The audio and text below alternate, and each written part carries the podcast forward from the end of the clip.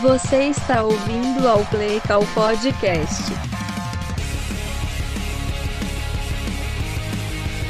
Alô! Esse é o Play Call número. Que número, velho? 91. Meu nome é Coach Rafael Negreiro, seja muito bem-vindo. Vamos conversar sobre a semana 11 da NFL, algumas coisas, causos, demissões. Temos mais um aí importante, é, de um cara aí que toda semana era muito comentado aqui. E é isso, né, velho? Assim, alguns jogos bem interessantes, alguns jogos bem ruins. É, vou trocar essa ideia aí sobre tudo que aconteceu nessa semana 11. Lembrando que agora estamos entrando na semana 12, quinta-feira temos. Quinta-feira, vulgo amanhã, estamos gravando na quarta-feira. É, temos aí simplesmente três jogos na quinta-feira. Um jogo às duas, duas horas, né? Isso, a tradição é essa, né? Um jogo às duas horas, um jogo às seis e um jogo às dez, né? Geralmente é isso aí que acontece. Quando a gente for falar dos palpites, a gente fala melhor dos horários. É, é isso. É isso, cara. Thanksgiving sempre uma semana muito boa. Os professores na, na UNB sempre gostam muito de, desse dia, porque os alunos não prestam atenção em nada nas aulas da tarde, todo mundo vendo o jogo da NFL aqui. Todo mundo é muito forte, né? É aquela história. Futebol americano, irmão, pô. Na, na UNB, em Brasília, só se fala em outra coisa, né? Mas a galera que gosta de NFL invariavelmente tá dispersa na sala, não tem jeito. E é isso. Vamos começar aqui falando de sempre, redes sociais, arroba playconderlinepod ou arroba playconderlinepodcast no Twitter, Twitter e no Instagram, respectivamente. Nós temos um apoia-se, apoia.c barra playcall. Se você quer ser um apoiador do Playcall, está no nosso maravilhoso grupo, cheio de gigantescos apoiadores e discussões engrandecedoras como por exemplo o caso entre o sogro e o genro. E também a gente também, por acaso, a gente fala de futebol americano. Você põe lá 15 reais por mês no Apoia-se, você estará na invariavelmente estará aí no nosso grupo para ter discussões muito engrandecedoras para a alma. É... Vamos nessa, velho. Quem que é o burro da semana 11? O burro é sempre um jogador, lembrando? Cara, eu vi, eu vi os jogos, assim, eu acho que a gente teve alguns erros que custaram é, caro. É, o Patriots não jogou, né? Senão eu acho que, invariavelmente, o, o, burro da semana seria o Mac Jones de novo. Ou o Bailey Zapp, tanto faz, né? Eles, né? Eles, eles são a mesma pessoa. Mas aí, vendo todos os jogos, assim, vendo os highlights, vendo as coisas e tal, eu, eu particularmente achei que o burro da semana tem que ser o Kenny Pickett, porque, assim, eu entendo que o Matt Canada é um técnico, né?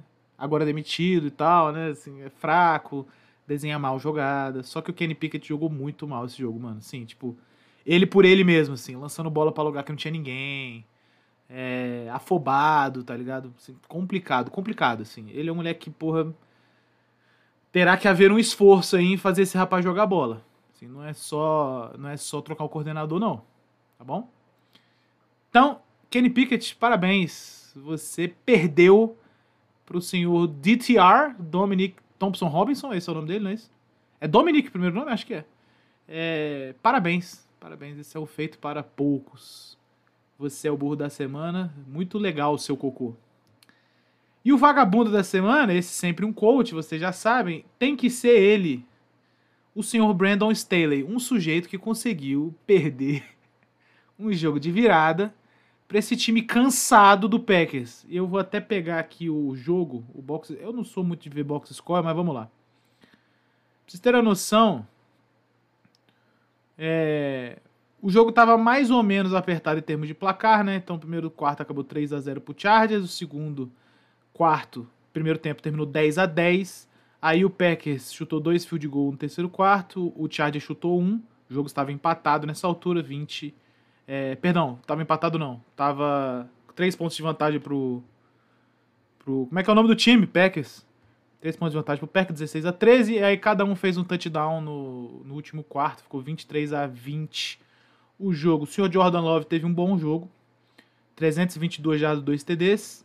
Embora ele tenha feito umas merdinhas no jogo, assim. Tipo, não lançou interceptação, mas se eu não me engano ele teve um fumble. Se eu não me engano, posso estar errado falando isso aqui. Mas acho que ele, ele tem uns passes assim, porra, complicado. Justin Herbert, como sempre, teve números legais, né? 260 jardas, 2 TDs, mas é isso, né, mano? Isso aí é o Chargers. E assim, o que me chamou a atenção foi que esse time do Packers é, é porra, é fraco, mano. E o Staley tinha tudo para ganhar esse jogo, né? Mas não consegue. Não dá, ele não. assim, algo, a gente vai falar mais do Chargers aí, tem perguntas sobre o Chargers. É, eu, eu queria deixar essa reflexão, né? Assim, quanto tempo mais isso vai acontecer? Porque o Staley é um cara que chegou com boas ideias, parte tática parece que ele é, é bom, né? Tipo assim, do, do que a gente tem para saber, assim, ele não tem play call bizarro. É, a imprensa tentou muito colocar a culpa na, no, no play call defensivo nesse jogo. Não, não achei que foi, de verdade, assim. É, ele tava bem puto na coletiva no final lá, inclusive.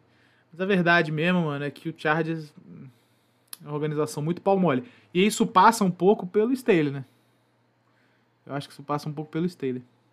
Não, não desde sempre, né? Porque historicamente o Chargers é isso aí, mas é, isso aí que é o Chargers hoje, esse time que a gente vê que perde de time pior e tal, é, é, passa muito por ele. Então o vagabundo da semana tem que ser o Brandon Staley, dadas as nossas opções, 10 segundos de vagabundo para ele e vai. Vagabundo, Você vagabundo, vagabundo, é um vagabundo, vagabundo, vagabundo, vagabundo, vagabundo, vagabundo, vagabundo. Seu Você é vagabundo, vagabundo, vagabundo, vagabundo. Seu vagabundo. Alegria, alegria, alegria, alegria. Já vamos direto aqui, solta a música do do circo, porque meus palpites são uma graça. Vamos aqui fazer os palpites da semana, mano. Na quinta-feira, às 2h30 da tarde, nós teremos Lions e Packers. Lions e Packers é pra ser um jogo. É, é pro Lions ganhar, né? Vamos, vamos falar a verdade aqui. Packers é um time, igual eu falei agora há pouco, é um time meio cansado, né? Não dá muito pra entender qual é a parada deles. É, é pro Lions ganhar esse jogo. Agora, sendo clássico, sendo clássico de divisão, muito complicado você cravar quem, é- quem ganha aqui. Mas acho que é pro Lions ganhar isso aqui.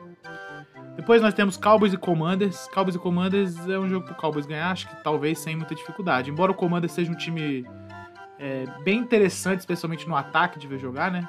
É é o, Howell é louco. o cara, o moleque é piroca total. É, lança a bola aí, porra, pra 300 jardas e, e TD, interceptação e tudo. O moleque, porra, é, um- é- é uma máquina de lançar a bola. Pro bem ou pro mal, né? Mas eu acho que o Cowboys é um time melhor, mais completo, enfim. É, enfim, é pra ganhar esse jogo aqui. Acho que com alguma tranquilidade também. Seahawks e 49ers é um jogo que tradicionalmente a gente diria que é um jogo complicado pra alguém, né? Eu acho que o 49ers ganha esse jogo, mas eu, eu tenho a impressão que o Seahawks não, não, não venderá essa vitória muito barato, não. Embora eles tenham alguns problemas defensivos e tal, eu acho que o normal aqui é que o Seahawks compita bem, assim. Ou talvez eu esteja completamente errado e o 49ers passe o carro, assim, mas eu acho que o Seahawks compete, tá? Jets e Dolphins. É um jogo pro Dolphins ganhar. É, eu quero lembrar vocês o seguinte: o Dolphins ele tem um problema um pouco sério em jogar contra times que é, conseguem fazer pressão. O Jets consegue fazer pressão. E o Jets tem alguns DBs muito rápidos. É, é meio que o combo que tá pegando um pouco o Dolphins é esse. Não é que nem que os caras têm que ser muito bom, mas se os caras conseguirem correr com o Rio, fica difícil a vida do Dolphins pra jogar. Não sei se dá pra eles amassarem o Jets, mas eu acho que eles ganham o jogo, tá bom? Colts e Bucks. É Gardner Minshew e Baker Mayfield. Eita porra. Moleque, aqui é. Ô, difícil, hein? Bom, eu eu vou de Buccaneers. Eu acho que o Buccaneers tem melhores armas ofensivas aí pra desenvolver o jogo. E o Colts é, aí, o Colts é isso aí, né? O Colts joga essa bola aí que a gente vê toda semana. Então, talvez não dê pra tancar, não. Um Mike Evans, um Chris Godwin, um Rashan White. Vamos ver. É Rashad ou Rashan? Não vou lembrar. O running back. É bom o running back. Giants e Patriots. Vai ganhar você que não vai ver esse jogo. Eu acho que esse jogo vai ser muito ruim. De verdade, assim. É. Cara, caralho, eu não sei nem o que falar. Eu acho que Patriots ganha, clubismos à parte, porque. Não sei, mano. Esse Tommy DeVito aí. o cara que. Pode ser que ele baile na defesa do Patriots, mas eu acho complicado, assim. E não que o Patriots esteja numa situação muito boa, né? Em termos de quarterback. Mas eu acho que no overall o Patriots tem como complicar esse jogo aí contra, contra o Giants pro Giants, né? Então eu iria de Patriots aqui. Não assista. Não assista. Esse jogo tem. Esse jogo, duas coisas podem acontecer. Ou vir um tremendo jogo de futebol americano, que é difícil, ou vira o jogo mais escroto do mundo. Mais escroto do que Steelers e, e, e, Browns da semana passada. Bengals e Steelers. É Steelers porque o Bengals. Não dá pra entender o que vai ser o Bengals agora, né? Seu Joe Burrow. Tem muito que a gente. Tem muito que a gente prever, não tem muito que a gente cravar. É, eu acho que vai ser. É pro Steelers ganhar. O Steelers tem a melhor defesa. O Steelers agora talvez venha com o peso de ter um ataque novo aí sendo feito, sendo bem montado. Então não dá muito pra gente cravar qualquer coisa de diferente. Titans e Panthers. Eu acho que é um jogo pro Titans recuperar uma moralzinha aí. É, o Panthers ainda é um time bem frágil, né? Vou ficar surpreso se o Panthers passar o carro aqui. Acho que não. Acho que o Titans dá uma aguentada. Texans e Jaguars. Eu acho que esse jogo vai ser bem, bem legal. Bem legal. Dos jogos do domingo, inclusive, deve ser, até agora, eu acho que o melhor. A exceção de 49ers e Seahawks, né? Que, é, que porra, é obviamente um, um jogo muito foda. Mas eu acho que Texans e Jaguars, mano. É. Cara, eu vou de Texans, hein? Vou dar essa moral pro Texans aqui. Eu acho que o CJ Stroud é, tá jogando muita bola, vocês já sabem disso. Eu acho que a defesa do Texans tá muito boa, muito bem organizada, assim. E eu gostaria de ver como é que vai ser o Trevor Lawrence nesse confronto aí. Né? Eles já jogaram uma vez esse ano, não já? Deixa eu dar uma olhada nisso aqui. Eu tenho a impressão que sim. Só conferindo aqui. Já. Ó, foi 37 a 17 pro, pro Texas. Esse é um jogo que vai ser interessante de ver qual vai ser o, o desenrolar dele. Se o Jaguars consegue dar essa. ficar um 1 na série, né? Mas a priori eu acho que, acho que o Texans tem um. o high ground aí pra, pra esse jogo. Falcons e Saints. Duro, hein? Não sei, eu acho que o ataque do Saints tem vários problemas, várias questões. Eu acho que o Falcons tem o Desmond Reader, que também é complicado, né? É, eu, eu vou dar uma moral pro Saints aqui, porque eu acho que o Saints tem simplesmente uma defesa muito superior. O melhor setor do jogo aqui é a defesa do Saints. Você comparar ataque, defesa Falcons, ataque, defesa Saints. É, eu acho que é melhor, como disparadamente o melhor setor é a defesa do Saints, eu acho que é possível que o Saints arrume alguma coisa aí. Ainda mais com o Desmond Reader tendo virado uma máquina de interceptações. Cardinals e Rams, já às 6 horas de domingo. É. Interessante, hein? Interessante. Eu vou de Rams, acho que o Rams ganhou o último jogo do Seahawks. Deve ter pego uma moralzinha assim. Não foi um jogo brilhante do Rams, não, mas eles jogaram contra um time que é superior a eles, né? Na verdade seja dito, o Seahawks é, no momento, o time melhor. Eu acho que o Rams tem, uma, tem tudo para fazer a boa aí. Dar uma, um créditozinho pro Cardinals, acho que o Kyler Murray voltou bem, mano, da lesão. Eu tinha várias questões sobre se o Kyler Murray conseguiria jogar nesse sistema aí do, do, do Gannon, né? Como é que estão as coisas. O Kyler Murray não tá jogando mal, não. É porque o time como todo tem muito pouco talento, né? A gente já conversou algumas vezes sobre o Cardinals aqui. Mas eu acho que o Kyler Murray voltou legal voltou legal. Eu esperava algo pior dele, sendo bem honesto, assim. Então tá se movendo bem, tá correndo direitinho, tá com um braço bom, passou por um passe. Passou por um passe, passou um TD bem foda no último jogo. É longo. Então, assim, eu acho que, sei lá, o Cardinals tem tudo para fazer um jogo interessante, mas eu acho que o Rams ainda é superior. Também no domingo às 6 horas, Broncos e Browns. E aí já é mais legal, hein? Vejam vocês o seguinte: a defesa do Browns é uma das melhores da NFL. A defesa do Broncos tem jogado muita bola, mano. Verdade seja dita, assim, eu não, eu não peguei pontualmente o que, que foi que foi ajustado lá na defesa do Broncos, mas eles estão jogando muita bola, assim.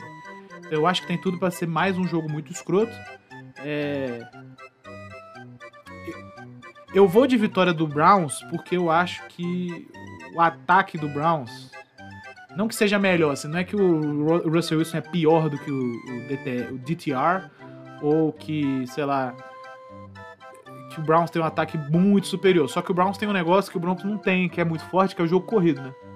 Então, querendo ou não, se o Browns emplacar um jogo corrido aí, é, vão gastar o relógio, vão gastar o relógio e vai ser necessário fazer algumas big plays contra a defesa do Browns, provavelmente. E aí eu já não sei se o ataque do Broncos consegue. De toda forma, é impressionante que tem feito o Broncos, né? A gente também tem que responder uma pergunta sobre isso, então não vou aprofundar, não. Acho que o Browns ganha esse jogo. Eagles e Bills. Philadelphia Eagles, né? estar num, está num, estar é foda, está no melhor momento. Eu acho que o Eagles tem tudo pra ganhar esse jogo aí. O Bills. O que esperar do Bills, não é isso? É complicado, né? É complicado. Então acho que o Eagles, é, enfim, é o melhor time da NFC no momento, então a gente tem que dar essa moral pra eles. 6-25 já é esse jogo. 6-25 também temos Raiders e Chiefs, outro jogo de divisão. Um jogo que tradicionalmente o Raiders complica muito pro Chiefs. E aí eu vou falar pra vocês, eu tô achando essa esse ataque do Chiefs bem bunda mole, assim, eu não, eu não tô entendendo muito legal. É... A gente já discorreu um pouco sobre isso, né? Os possíveis motivos pra eles estarem sofrendo. E aí eu acho que o Raiders, motivado por toda sua. todo o seu ódio a Josh McDaniels e sua nova cultura com o Antonio Pierce, eu acho que pode ser que o Raiders complique a vida do Chiefs. Então eu vou de Las Vegas Raiders. Vou dar essa moral aí pros meus manos piratinhas. Domingo à noite, Chargers e Ravens. Eu acho que será um atropelo do Ravens. Eu posso estar absolutamente errado. É, talvez seja um shootout, né? Às vezes o Justin Herbert liga uma chave aí do shootout. Mas eu acho que o Ravens vai atropelar o Chargers. Sem. Sem muito o que discutir. Novamente, posso estar errado, mas. E domingo à noite, perdão, sábado. É, sábado é foda. Segunda à noite teremos Vikings e Bears. Um jogo pra você passar longe. Dito isso, é Vikings. Joshua Dobbs aí jogando bola. Perdeu o último jogo? Perdeu. Mas o Lions. O Lions. O Lions é uma máquina de cultura. O Vikings, por outro lado, é um time que tá tentando fazer umas coisas bem legal, mano. Você tá com quarterback novo, quarterback é outro estilo do Kirk Cousins, né? É, eu acho que o próximo episódio, inclusive, a gente deve gastar um tempinho falando sobre esse novo. Essa nova configuração do ataque do Vikings. E o Bears é o Bears, né? É isso, o Bears é o time que perde jogos e. Perdão, quem perdeu do Lions foi o Bears, não foi o Vikings. O Vikings perdeu também, mas perdeu de quem? Tô tentando lembrar aqui. Deixa eu clicar pra ver. Perdeu do Broncos. Perdeu do Broncos, perfeito. Um jogo muito bom da defesa do Broncos, inclusive. É isso, esses foram os palpites. Vamos quebrar aqui o episódio pra gente poder ir pras perguntas. E vai. Muito bem, rapaziada. Vamos agora responder as perguntas dos nossos apoiadores na semana 11. Temos aqui perguntas incríveis. A primeira pergunta do meu amigo Anderson Brown. Anderson Brown mandou duas perguntas. Duas perguntas? Duas perguntas. Então vou ler. Elas não foram na sequência uma da outra, né? Mas eu vou ler as duas perguntas dele primeiro. O cara que tá sempre aí, sempre contribuindo, embora ele seja maluco. Tem que deixar isso aqui claro. O Anderson Brown é completamente totó das ideias. Mas nós o amamos porque ele é um apoiador desse podcast. É, salve Batata, tu acha que o Pickett vai desabrochar ou ele é um Mac Jones que joga em outro time de vagabundo? Não, eu acho o seguinte, eu acho que o Kenny Pickett ele tem vários problemas, é, mas eu acho que ele consegue ser um cara interessante assim, funcional. Funcional é o termo que eu gosto pra isso. Assim, ele, ele tem várias questões, né? Ele, porra, o Kenny Pickett ele tem uma benesse assim que outros quarterbacks, como por exemplo o Mac Jones, não tem, que é o fato de que ele consegue se mover. Ele corre bem, ele faz coisas, tá ligado? Tipo assim, ele não precisa ser esse cara que fica colado num pocket igual o Mac Jones precisaria ser. Então eu acho que o Kenny Pickett ele tem as ferramentas físicas interessantes. O que ele precisa é tirar a cabeça do rabo um pouco. Ele tem um bom coach quarterback, que agora vai ser também o coordenador ofensivo dele. Em teoria, o coach quarterback tem que saber qual é o melhor, a melhor forma de maximizar o que, que ele tem em termos de técnica no quarterback, certo? Em teoria. Então a gente tem que ver aí o que, que vai acontecer em termos práticos com o Kenny Pickett. Eu não acho que ele será o Mac Jones. Eu acho que ele, colocado num ataque interessante para a dinâmica dele, ele pode ser um quarterback melhor. Ah, o meu amigo, Wallace Matos, o Wally, o Wally do NFL Etc. mandou.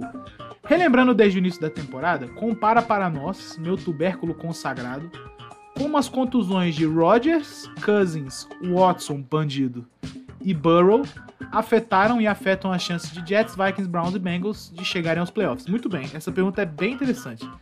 Primeiro é o seguinte, sobre o Rodgers, eu achei já que o Jets, eu já falei isso algumas vezes pra vocês, eu já meio que achava que o Jets não ia muito a lugar algum por causa do Aaron Rodgers. Porque eu acho que o Aaron Rodgers ele resolve, resolve um pouco o problema do ataque Só que a OL é problemática. É, o resto do corpo de recebedores é problemático, tirando Garrett Wilson, né? Eles têm um joguinho corrido interessante, mas bom, sem OL às vezes é complicado. Então, assim, eu acho que o Jets teria problema de toda forma com o Aaron Rodgers. De toda forma. É, sem o Aaron Rodgers, obviamente, a coisa foi pro caralho. Inclusive, agora eles acabaram de nomear. Como é que é o nome do menino?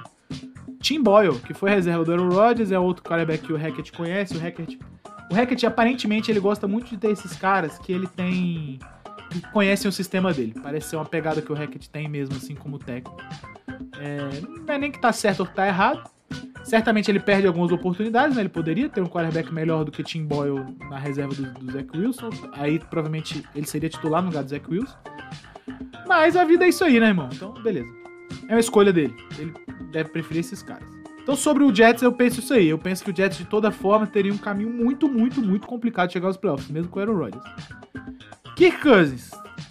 O Kirk Cousins, a gente tem que falar o seguinte. Ele estava tendo números excepcionais antes de se lesionar. Então, assim, o problema do Vikings perder não era ele. O time tinha alguma dificuldade em fazer pontos em algumas situações, né? Só que a defesa, até o Kirk Cousins machucar, tava jogando abaixo. Quando ele machucou, a defesa já tava numa crescente, assim.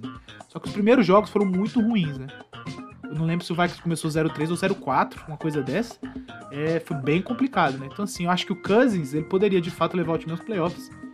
Mas eu acho que agora que a defesa do Vikings deu uma melhorada boa, o Dobbs consegue. O Dobbs traz um negócio pro Vikings que o Cousins não traz, que é o fato de que ele consegue estender jogada. Isso é muito foda. E assim, sem ter o Justin Jefferson, talvez seja uma coisa interessante, assim, essa qualidade em estender as jogadas que o Dobbs traz. Então o Dobbs consegue sair, consegue correr, ele passa bem a bola em movimento. O Cousins já é um cara mais pocket mesmo, né? Ele vai ser sacado. O Dobbs ele consegue lutar contra o sec. Não que isso seja bom 100% do tempo, mas certamente é algo que pode te ajudar a ganhar uns pontos aí, né? De vez em quando. Aquele drive que parece meio perdido, meio morto, o Dobbs às vezes consegue achar algo nele. É... De toda forma, acho que afeta, né? Que Kansas estava jogando muita bola. Então, assim, se o, se o Vikings não for para os playoffs com o Joshua Dobbs, é muito por conta de não ter o Kirk Cousins mais. E se o Dobbs não for também, tá tudo bem, né? O moleque foi atirado na fogueira, falou joga a bola aí e de alguma forma tá conseguindo. Uh, deixei um Watson. Bom, o, o, o, Browns. É foda, né? O Deshaun Watson a gente já falou algumas vezes. Parece que ele não orna nesse ataque do Browns. É, não é, parece que não é o estilo dele mesmo. Essa parada de ficar under center, entregando bola pra corrida, depois fazendo uns play actions. Não é muita dele mesmo. Parece que ele é um peixe fora d'água pra caralho, assim. Só que é o seguinte, ele ainda é um quarterback bastante melhor do que qualquer outra opção que o Browns tenha, né? Seja ele o senhor Dominic Thompson Robinson, ou seja ele o senhor PJ Walker. Agora, o Browns assinou apenas ele, o mago, Joe Flacco, o Elite. Que eu vou falar para vocês, eu acho que o Joe Flacco nesse ataque aí faz um estrago, porque ele é a cara desse tipo de, de sistema do Stefanski, mano ficar entregando bola, play action. O Joe Flacco tem muito braço, a gente não pode esquecer disso, tá? Tipo, o problema dele nunca foi braço fraco. É que o Joe Flacco é um quarterback normal, tá ligado? Assim, não é, não é nenhum gênio da bola oval, mas ele, porra, ele tem algumas características bem interessantes como quarterback, para esse sistema, inclusive. Eu acho que no momento que ele for colocado aí, o Browns vira um problema. Mais problema do que seria com o Deshaun Watson. E veja que eu não tô comparando um QB com o outro. Né? Tipo assim, o Deshaun Watson é milênios melhor tecnicamente do que o Joe Flacco.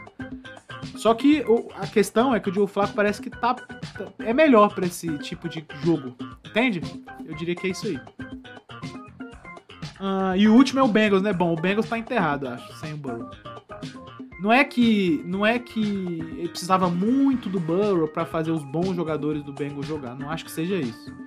É, o Bengals tem uma defesa que tem umas flutuações assim, mas é no geral uma defesa interessante. E eles têm bons skill players no ataque. O problema é que o Joe Burrow é muito bom.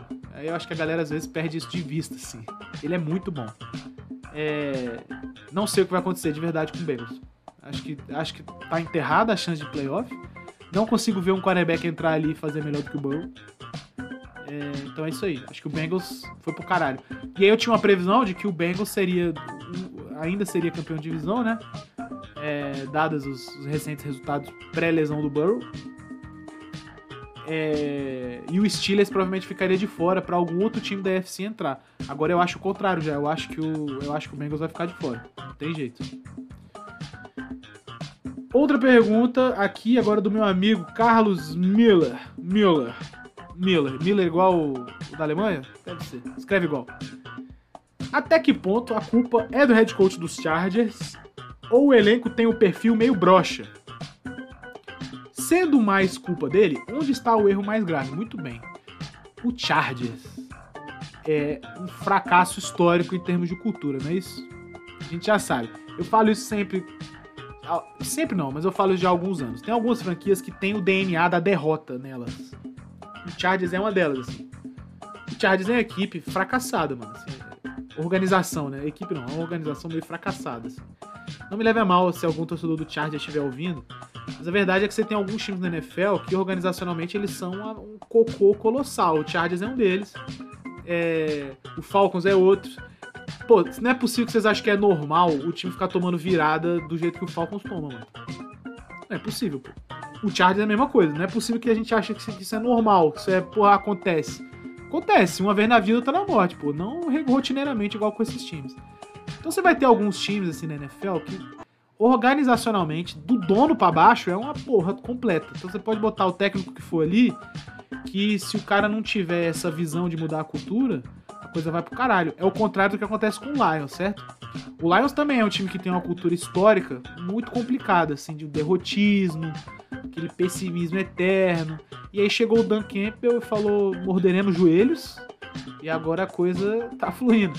Então, assim, é, eu acho que o Chargers é, é um problema além do Staley. Embora ele seja parte da questão, eu acho que é, é mais profundo mais profunda a questão lá, organizacionalmente mesmo assim. Pra mim a solução do Chargers era os panos vender, vender para alguém e esse alguém refazer a porra toda. Payton, Carlos Mira também mandou. Sean começou a operar milagre ou essa campanha dos Broncos é pacto com o capiroto? Você vê que o Broncos deu uma melhorada depois da bye week, né? Geralmente alguns técnicos, os mais velhos, eles conseguem, durante a bye week, eles conseguem fazer um, uma série de ajustes e o time costuma voltar melhor costuma voltar melhor. Champeito é um deles, assim, tradicionalmente, né? É, eu, eu, eu, tô curioso, assim, eu preciso dar uma estudada no que, que ele fez de diferente na defesa, mas tem que se dizer que esse é um time que joga outro, outro futebol. O ataque tá a mesma coisa, mano. Mas o ataque tá a mesma coisa desde o início da temporada, assim. Desde o início da temporada eles estão jogando uma bolinha mais ou menos ok. A linha ofensiva tem algumas limitações. O Russell Wilson ainda apanha um pouco das coisas. Só que, pô, por exemplo, esse último jogo contra o Vikings eu assisti, né? O Russell Wilson já jogou um estilo. Não tô comparando ninguém, pelo amor de Deus. Mas ele já jogou uma bola mais parecida com o Drew Brees, assim. Passezinhos no check down. Ih, tá tudo fechado, check down. Então ele já tá jogando um jogo mais, porra, mais fácil, assim. É, que eventualmente ele vai ter uma puta de uma chance de lançar uma bola na endzone. Ele, ele aproveitou isso, inclusive, né? É, passou um deu um passe pra TD muito foda pro Sutton. Eu acho que esse vai ser o ataque do Broncos mesmo, assim. Pelo menos até ele arrumar umas peças mais explosivas, um moleque mais rápido e uma linha ofensiva de maluco. A linha ofensiva do Broncos, nome por nome, ela tem uns caras, né? Tem uns caras que jogam bola ali. Só que, porra, é fraca ainda. Não tem jeito. É isso. Essas foram as perguntas. Champeito não está operando milagre, só para concluir. Ele tá fazendo o trabalho dele, mano. E assim, se a gente olhar bem esse time do Broncos, não era pra eles terem tomado aquele 70 do Dolphins, que aquilo ali foi muito fora da curva, né? O resto acho que foi normal, mas aquilo foi fora da curva. Deu, deu uma impressão de que eles são um lixo absoluto. O que não é verdade. Falei isso pra vocês. Falei, velho, não é só. Não é, ah, ninguém toma 70 porque a defesa é ruim, mano. Tem mais coisa envolvida, certamente ruim por ruim, a gente tem muito time bom que joga contra time ruim e 70 é um placar que a gente vê, porra, uma vez na vida tá na morte. É nóis, essas foram as perguntas, vamos começar a nossa pauta e vai. Muito bem, vamos falar um pouquinho de Pittsburgh Steelers. Eu sei que eu tenho vários torcedores, apoiadores meus aqui, torcedor de Bengals, torcedor do Ravens, torcedor do Browns, é, gente que só odeia o Steelers porque odeia mesmo, igual meu amigo Bogão, torcedor do Jaguars. É, mas eu acho que assim, a gente tem que dar um pouquinho o braço a torcer pro Steelers, porque culturalmente, né, cara, eles são uma franquia muito colossal, né? Deixa eu pegar um dado para vocês aqui. Eu, eu queria trazer dois dados pra gente falar um pouco do que aconteceu com o Matt Canada essa semana. Ó, esse aqui eu já devia ter deixado pronto, vou pedir desculpa a vocês. Que é o seguinte, o Steelers, eu quero ver quantos head coaches eles tiveram na história. Ó, então o Steelers é uma franquia que começou em 1933 como Pittsburgh Pirates. Depois eles tiveram que juntar com o Eagles, não sei se você conhece essa história da Segunda Guerra Mundial. E o Steelers, desde que virou o Pittsburgh Steelers, eles tiveram 1, 2, 3, 4, 5, 6, 7, 8, 9, 10, 11, 12, 13, 14. 14 head coaches, certo? O dado que importa pra gente aqui é o seguinte. De 69, 1969 a 2023, o Steelers teve três head coaches. Então, de 69 a 91, head coach deles foi Chuck Noll, o cara que ganhou quatro Super Bowls. Quatro Super Bowls, acho que foi. Quatro Super Bowls. Depois, de 92 a 2006, foi o Bill Cowher. Cara que ganhou dois Super Bowls. Não, um Super Bowl. Um Super Bowl, acho que só, né? Isso mesmo. Depois foi o Mike Tomlin, que tá de 2007 até agora. O Mike Tomlin, pra vocês terem uma noção, ele já tem mais vitória do que o Bill Cowher. Ele tem 250. Pera aí, é isso mesmo? Não. Jogos. Mas ele já tem mais vitória também. Ele tem 163 vitórias contra 149 do Bill Cowher. E o Bill Cowher, não sei se vocês prestaram atenção, de 92 a 2006 são, porra, 15 temporadas. Vai dar 14 a, a subtração, né? Mas o certo são é contar as temporadas, então são 15. O Mike Tomlin tá em 2007 até agora, tá 16, 17 temporadas também. Então ele já passou em termos de temporada. Só que ele tem só 30 vitórias a menos que o Chuck Noll, que ficou de 69 a 91, mano. 20, 22 ou 23 temporadas, não é isso? Ele tá chegando nos caras, assim. Então, você vê que o Steelers é uma franquia, eu quero basear nisso, assim, até pegando um gancho dessa parada que a gente falou do Chargers. Você vê que o Steelers é uma franquia que possui um nível de estabilidade bizarro, assim. Eles não demitem muito técnico. É, geralmente os caras que estão lá como coach assistente costumam ir para outros times por conta de bons trabalhos que eles fazem. Você tem uma noção, mano? Os coordenadores ofensivos do Mike Tomlin, vamos ver se a gente consegue achar isso aqui. Deixa eu ver se eu consigo achar isso aqui. O Bruce Arians foi um coordenador ofensivo do Mike Tomlin. É... Porra, tem mais gente aí que depois virou head coach. Tem, tem uma galera, assim. Os caras que foram é, coordenadores para eles, foram os caras que depois deram certo pra caralho, assim. O único que parece muito destoar de tudo foi o senhor Matt Canada. Vocês terem uma noção, mano, do nível de bizarrice que foi essa demissão dele. Não bizarrice porque ele não tinha que ser demitido, né? Meu amigo Pedro Chan, torcedor do Las Vegas Raiders e uma enciclopédia da história da NFL, mandou um dado inacreditável. Olha isso aqui.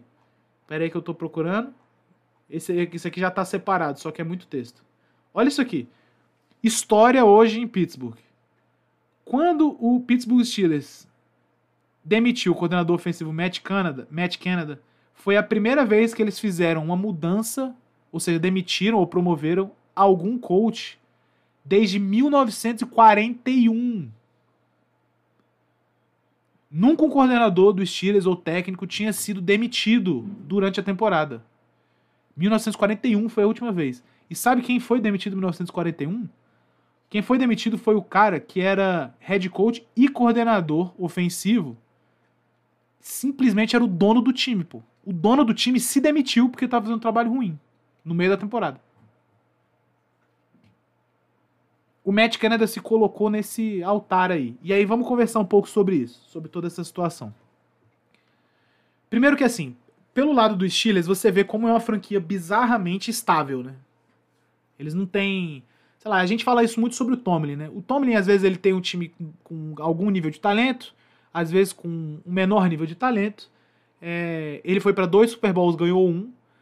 Mas você vê que todo ano o time dos Steelers compete. Não importa. Pode ser bom, pode ser ruim, pode ser o caralho que for. Você vê que ele, porra, dá um jeito dos Steelers jogar bola, assim.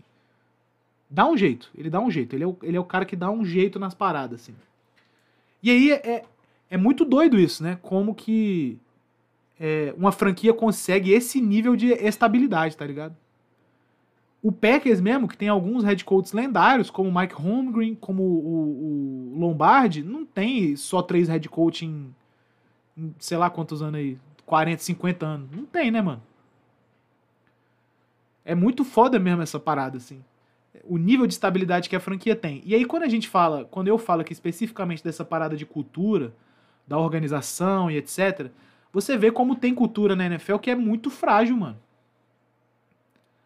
Chargers é um exemplo bom. O Raiders é outro exemplo bom. O Raiders pós-morte do Al Davis, o pai do Mark Davis, é uma merda, caralho. Não a morte necessariamente, mas depois que o filho assumiu, né? É uma merda, pô. E aí fica nessa de, ah, mas a gente quer um cara que tem a cultura do Raiders. Bom, muito bem. Mas aí você não poderia nunca ter contratado o Josh McDaniel, certo? Se você quer um cara de cultura. Tem algumas organizações que vão requerer um cara de cultura. E tem algumas organizações que vão requerer um cara mais cerebral. O Steelers é isso aí, ó. Tem três caras de cultura e aí tá aí, os três head coaching de 60 anos. O Patriots, por exemplo, talvez seja um time que hoje precise mais de um cara de, de, de futebol do que de um cara de cultura. O. sei lá.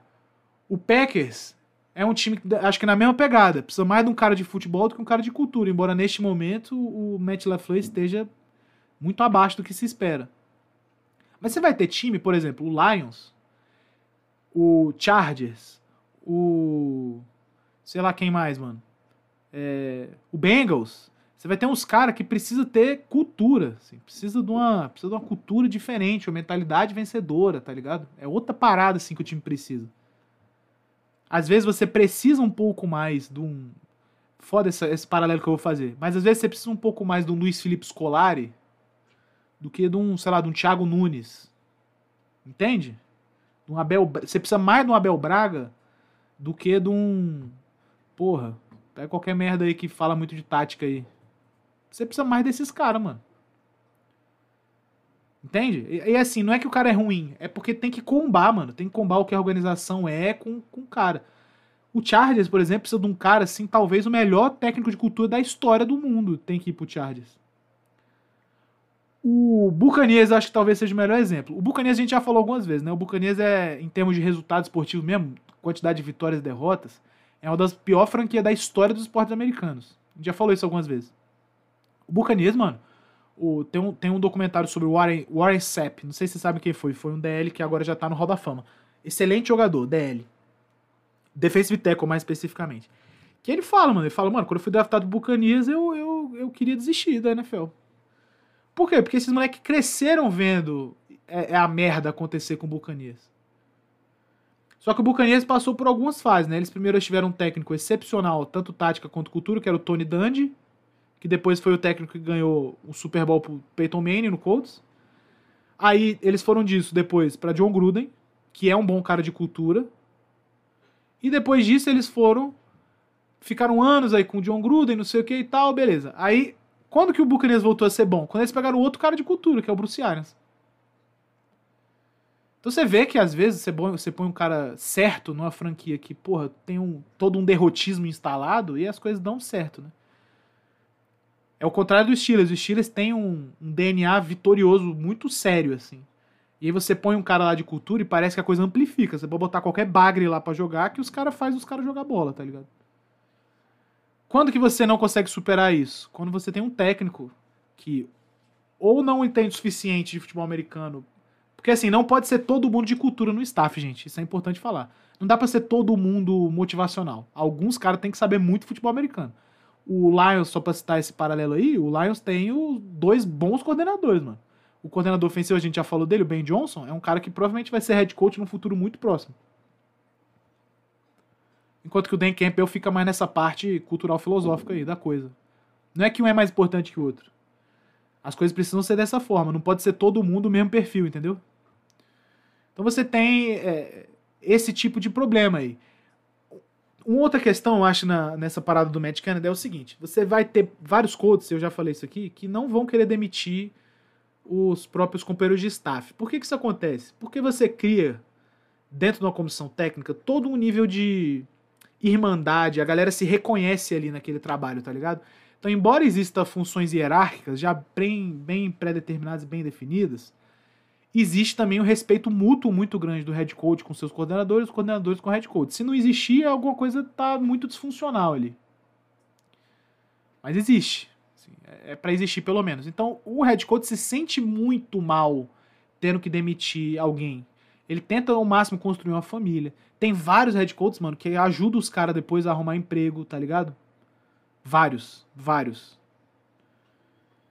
Ah, coach, eu tenho aqui uma entrevista aqui com o time tal, irmão, vou te ajudar. Você vai virar head coach também. O próprio Andy Reid é conhecido por fazer isso, né? O Andy Reid produziu uma árvore de head coaches aí, porra, fenomenal. Harbaugh, Rivera, é... como é que é o nome do que tá lá hoje, inclusive no Buccaneers lá, que eu esqueci o nome? Coordenador, que sempre foi coordenador defensivo. Vou lembrar, mas tá lá, o que é head coach lá agora também saiu dessa mesma árvore aí. Então você tem, assim, você tem esse nível de relação. De maneira que demitir um cara é muito complicado, mano. Até porque você, como head coach, mesmo que você seja um cara de defesa e o outro seja, sei lá, e você ter contemplando demitir o coordenador defensivo, que é o que aconteceu aí com o Tomlin, né? Coordenador ofensivo, perdão. Você sabe que é um pouco culpa sua o fato de que esse cara tá sofrendo esse calor todo. Você sabe, assim. Tudo bem que não é sua responsabilidade chamar o ataque, mas você, quanto head coach, sente que poderia ter feito um trabalho melhor ajudando o cara, inclusive. Então, é, tudo é muito complicado para você mandar esse cara embora, entendeu? A relação pessoal que vocês criam, embora seja ainda um ambiente profissional, né? Mas o futebol tem, o esporte tem isso numa, numa forma geral, né? Você se conecta muito às pessoas. Você pode tentar deixar o mais profissional que você conseguir, o esporte ele ainda é bem passional. É, aí vem essa parte que, pô, vai ficar meio claro que você podia ter tentado fazer melhor pelo cara, entendeu? Isso tudo deixa muito complicado uma demissão assim, né? Você pegar e mandar o cara embora. Você pode saber que o cara tá uma merda, o ataque tá uma merda. Puta, preciso trocar de coordenador, mano. Eu preciso fazer alguma coisa. E é isso, né? Eu acho que, eu acho que o Mike Tomlin ele tentou, deve ter tentado fazer até onde foi possível é, essa segurada aí no Matt Canada. Só que ficou insustentável de fato. Acho que, acho que alguém, infelizmente, alguém tem que tomar a culpa porque o que essa defesa tá jogando, o que o special teams do Steelers joga, tava incondizente com o que o ataque tava jogando, né? Então, assim, é, esse é o panorama. O que, que eu acho que vai acontecer agora? Foi promovido o coordenador de QB, o coach QB lá para ser play caller e coordenador ofensivo. A gente não tem muito como saber do cara, eu não, eu não lembro se ele já foi coordenador ofensivo, se ele já foi play caller em, play caller em outro lugar. É, eu vou te falar, assim, do que eu vi o Steelers jogar, tem uma jogada que tá rodando no Twitter aí do, do Canada que ela exemplifica bem, assim, que é um screen que ele chama pro running back que nenhum dos wide bloqueia. E não bloqueia provavelmente porque o desenho era esse mesmo. Isso faz você questionar um pouco as coisas, né? Eu acho que esse ataque do Steelers, se ele rodar um negócio mais tranquilo mesmo, assim, nada de genial, nada de vamos inventar a roda, eles devem ir melhor. Juro por Deus. Kenny Pickett vai resolver jogos para você? Muito improvável. Só que o resto do ataque eu acho que consegue jogar uma bolinha o suficiente, entendeu? Eu acho que dá. Então, se esse meu coordenador ofensivo novo não inventar a roda, eles devem ficar bem, eu acho. Acho que dá para ficar legal. É nós? Muito bem. Queria usar esse caso para falar desse assunto mesmo. Eu acho que tinha um tempo já que ele tava meio represado. A gente às vezes precisa falar um pouco da cultura da organização, né, mano? Se o head coach chegar e ele é um cara de QI, tipo Mike McDaniel, assim. Por que que. Ó, eu, eu vou pegar esse exemplo até para fechar esse assunto. Eu não acho que o Dolphins, a longo prazo, tem muitas chances com o Mike McDaniel, não. Por quê? Porque eu acho que em termos culturais ele deve ser um cara. No máximo, na média. Average. Né? Só que em termos táticos ele é um, ele é um colosso. No dia que ele tiver que enfrentar problemas no vestiário, a gente não sabe como é que ele vai lidar com isso. Sacou? Então acho que a longo prazo você precisa ter uns caras bons assim para resolver coisa. Eu não sei se o Mac McDaniel é desses. Embora a gente tenha que dar todo o crédito do mundo ao trabalho que ele tem feito. Alegria? É nós. Vamos falar agora do Hip Drop Tackle. Hum, tópico interessante. Vai. Muito bem, rapaziada. Eu acho que esse é um termo que de vez em quando ele volta a acontecer, né? Que é o, o tipo de tackle que é dado que gera alguns, algumas lesões recorrentes. Que é esse do hip, é chamado de hip drop tackle, né? É um tackle onde você, o defensor, ele se agarra ao quadril do jogador que está com a bola e puxa o cara para baixo, ao invés de empurrar ele para frente, que é geralmente como se dá um tackle. Isso aí, qual é o problema, né? O problema é que o cara, às vezes, ou você que tá tacleando, ou o cara que tá com a bola, é muito fácil alguém prender um pé embaixo de alguma coisa, um joelho embaixo de alguma coisa e ter uma lesão chata, né? E ter uma ruptura de Aquiles, e ter um pé quebrado, e ter um, um ligamento rompido, uma porra assim. É, e aí eu queria discutir com vocês um pouco essa, a validade disso aí, né? Se é válido ou não dar esse tipo de tackle. Geralmente eu vejo muita gente criticar esse tackle, mas é gente que não jogou futebol americano. Eu não acho que isso seja um problema. Eu quero deixar isso aqui claro. Eu acho que o hip drop tackle, ele é um tackle normal. Ele é um tackle normal. Ah, mas o tackle certo é aquele que encaixa no no, sei lá, na caixa do, do cara que tá com a bola e você empurra o cara para trás, não sei o que, e agarra tecido e blá blá blá. Perfeito. Isso a gente chama de form tackle, né? O form tackle é o tackle, como, vamos dizer assim, se, se, você tiver que ensinar a técnica de tackle, você ensina o form tackle antes de qualquer outro tackle. Por quê? Porque ele é o tackle, vamos dizer, o tackle padrão. Ele é o tackle padrão.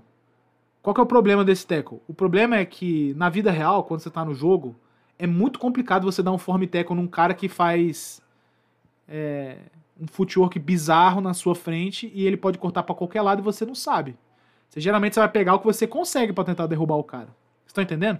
Tem uma, tem uma dissonância aí entre a técnica certa, o saber fazer a técnica certa, o aplicar a técnica certa em jogo e o que que você de fato vai conseguir fazer no jogo. Essas quatro coisas elas são muito, muito diferentes umas das outras. De maneira que, o que, que você geralmente faz? Você se pendura num cara, se você precisar, porque é o que você tem, e você tenta trazer o cara para baixo.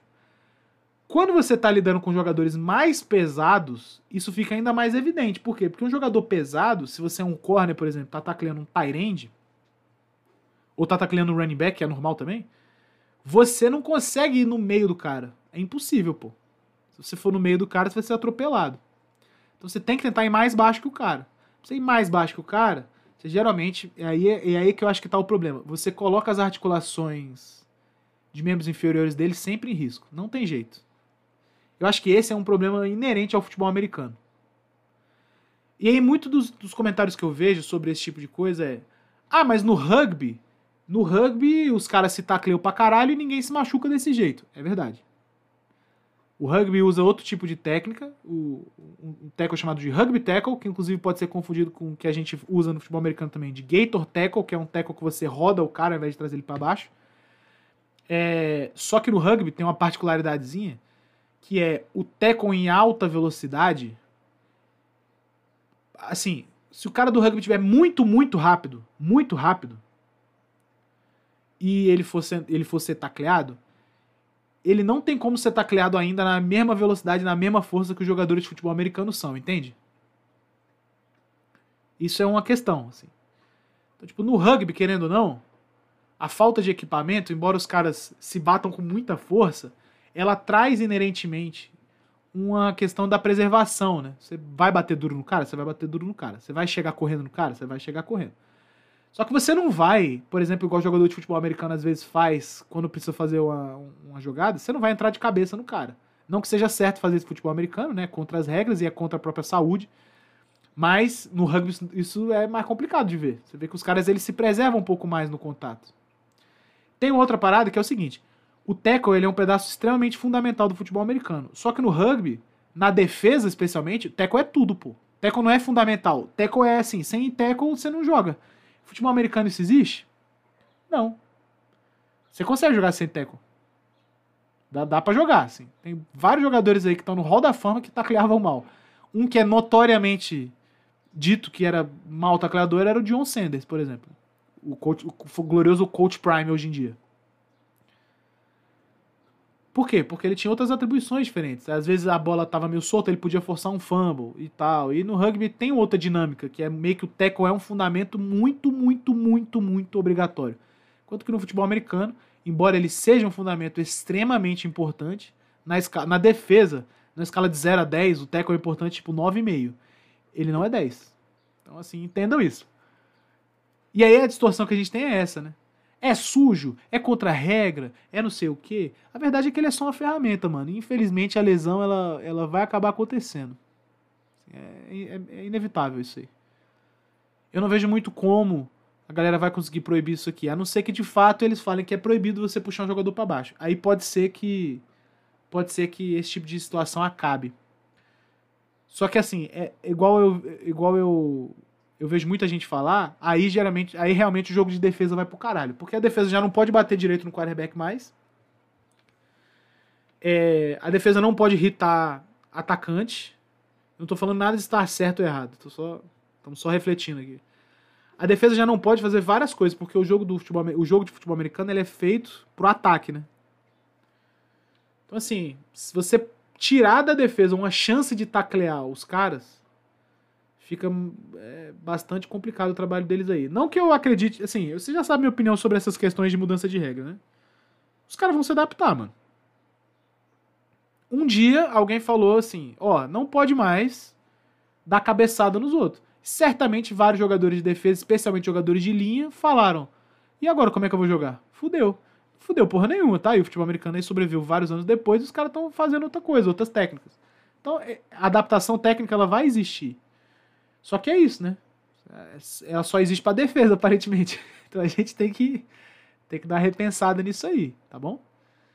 Isso tudo dito, eu, eu sou contra no ambiente assim educacional, pedagógico de futebol americano, eu sou contra que se ensine esse tipo de teco Existem outras técnicas mais saudáveis de você executar tanto em treino quanto tentar rolar em jogo. Só que a verdade é, vou repetir, existe uma dissonância muito grande entre o que você faz, entre o que você deveria fazer e entre o que realmente acontece em jogo, tá?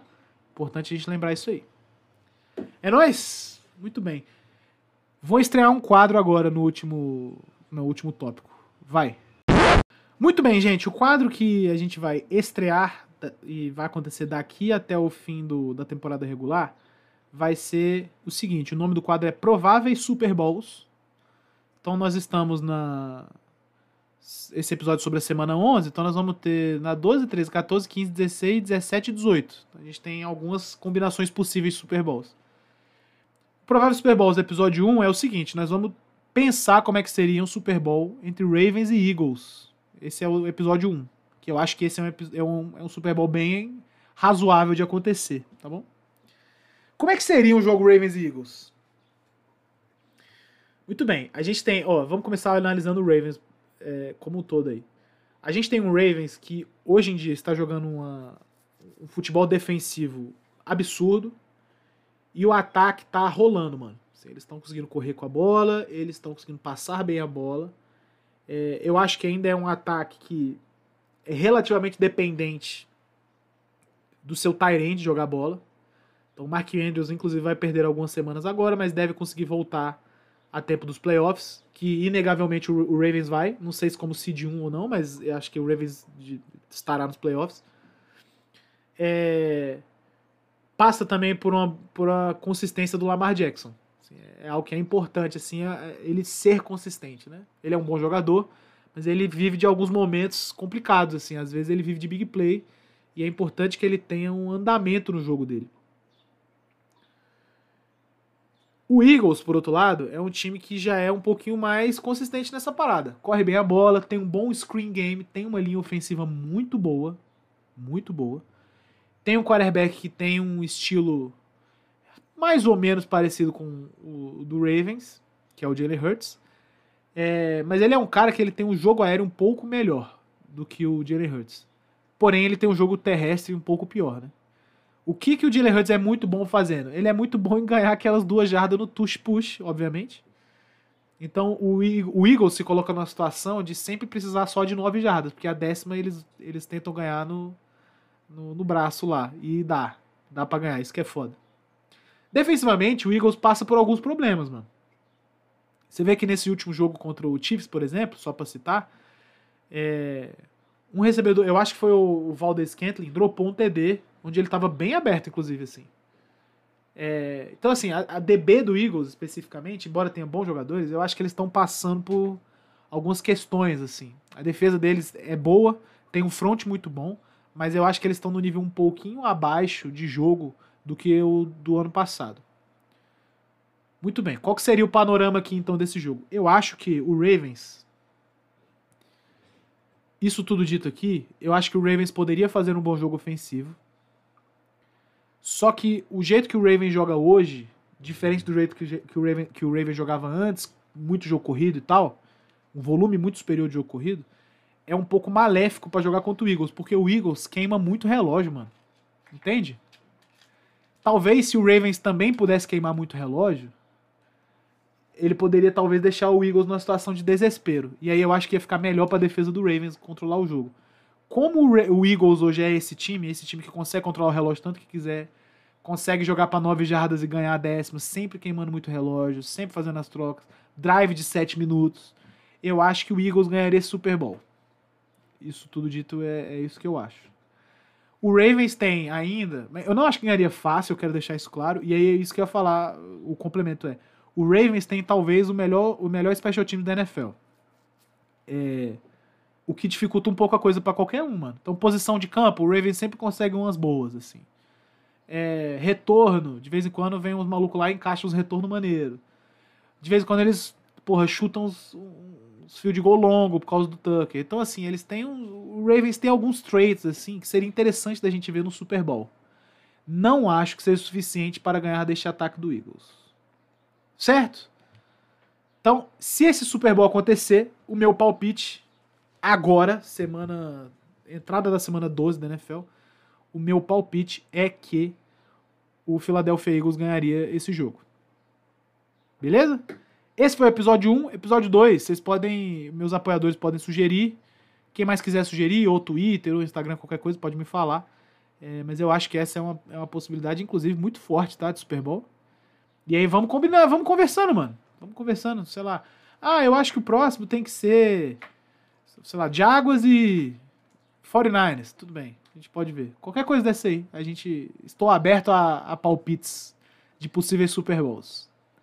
É nóis! Vamos encerrar. Alegria, rapaziada. Muito bom estar aqui com vocês. Mais um episódio, episódio 91, On The Books. É, é nóis, vamos nessa, né, mano? Infelizmente, vai ficando meio melancólico aí, a temporada regular vai acabando. E, e é isso, né? É, é, triste quando a gente chega nesse ponto, mas enfim, a gente vai chegar numa fase muito legal de futebol americano muito em breve. Muito bem, vários de vocês aqui que me seguem no Instagram viram que agora o seu pai foi nomeado aí head coach do Tubarão Cerrado.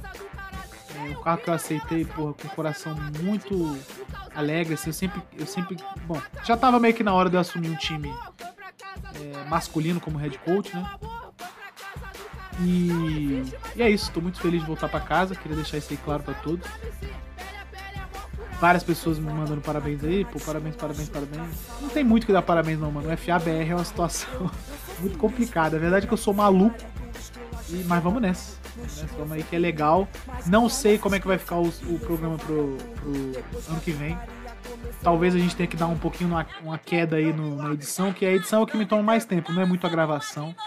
Então pode ser que a gente tenha que mudar um pouco o formato das coisas, fazer episódios mais rápidos é, talvez mais episódios ao longo da semana ao invés de um só, certo? E é isso aí. Mas desde já queria agradecer todo o apoio que vocês me deram. Tamo junto pra caralho. E. É nóis? É nóis. Se é por falta de tchau, tchau. Falou!